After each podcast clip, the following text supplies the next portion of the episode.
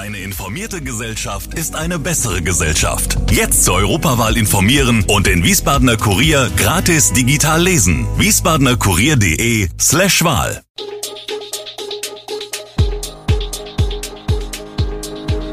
Gude, unser morgendliches News Update. Das Wichtigste aus Wiesbaden für Sie im Überblick. Guten Morgen aus Wiesbaden an diesem 15. Juni. Stadtpolizei, für den größten Ärger sorgte die Maskenpflicht. Deutliche Kostensteigerung für neuen Sportpark in Wiesbaden. Spreekunstfestival Meeting of Styles lockt nach Castell. Das und mehr hören Sie heute im Podcast. Corona, immer zu Corona. Die Pandemie habe die Arbeit der Stadtpolizei Wiesbaden im vergangenen Jahr maßgeblich geprägt, unterstreicht Bürgermeister und Ordnungsdezernent Oliver Franz, CDU.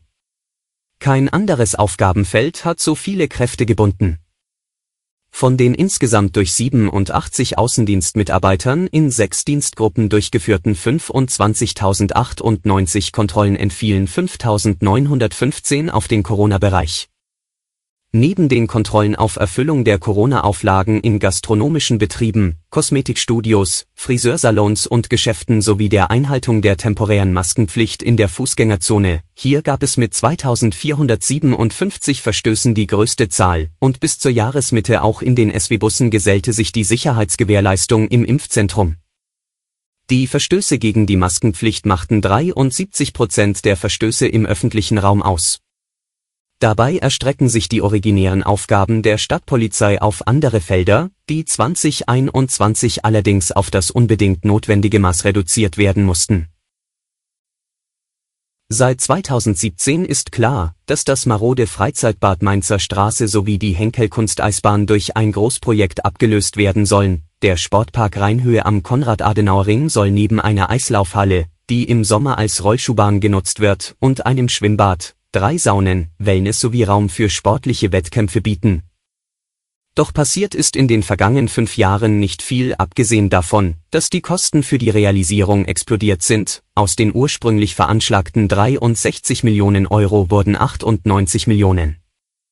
Hintergrund waren im Jahr 2020 Schwermetallfunde im Untergrund, die zu Extrakosten für Bodengutachten, das Herrichten der Baugrundlage und den Abtransport des umfangreichen Erdaushubs führten diese Summe ist nun allerdings auch wieder veraltet, wie Oberbürgermeister Gerd-Uwe Mende, SPD, mitteilte, die veranschlagten Kosten sind auf 124 Millionen Euro gestiegen, verursacht durch die regulären Baukostensteigerungen sowie die massiven Preissprünge an den Rohstoffmärkten.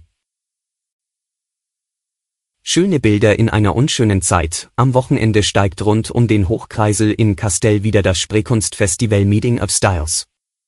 Wie immer trägt es eine Botschaft mit sich. Diesmal ist es der Krieg und die Wahrheit, die im Krieg als erstes Opfer auf der Strecke bleibt.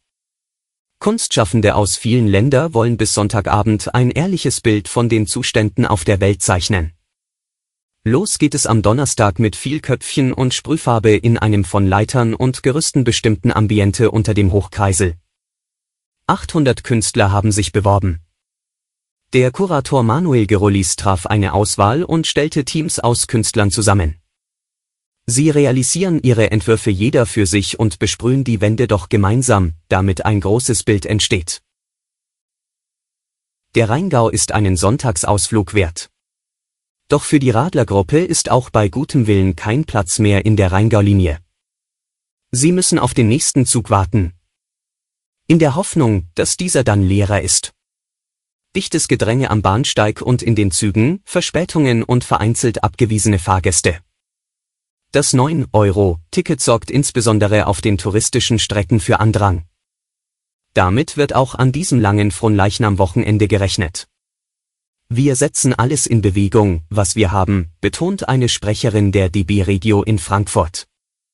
Im Nahverkehr stünden deutlich mehr Züge, Sitzplätze, Busse und Servicekräfte zur Verfügung als in einem normalen Sommer aber eine Garantie für die Mitnahme von Fahrrädern zu jeder Zeit gibt es nicht. Zum Schluss noch ein Blick auf die Corona-Lage. Das Robert Koch Institut, RKI, hat die bundesweite 7-Tage-Inzidenz am Mittwochmorgen mit 472,4 angegeben. Das geht aus Zahlen hervor, die den Stand des RKI von 5 Uhr wiedergeben. Am Vortag hatte der Wert der Neuinfektionen pro 100.000 Einwohner und Woche bei 447,3 gelegen, in der Vorwoche bei 238,1. Allerdings liefert die Inzidenz kein vollständiges Bild der Infektionslage. Experten gehen seit einiger Zeit von einer hohen Zahl nicht vom RKI erfasster Fälle aus, vor allem, weil bei weitem nicht alle Infizierten einen PCR-Test machen lassen. Nur positive PCR-Tests zählen in der Statistik. Zudem können Nachmeldungen oder Übermittlungsprobleme zu einer Verzerrung einzelner Tageswerte führen. Alle Infos zu diesen Themen und noch viel mehr finden Sie stets aktuell auf wiesbadener-kurier.de. Gude Wiesbaden ist eine Produktion der VRM von Allgemeiner Zeitung, Wiesbadener Kurier, Echo Online und Mittelhessen.de. Redaktion und Produktion die NewsmanagerInnen der VRM. Ihr erreicht uns per Mail an audio.vrm.de.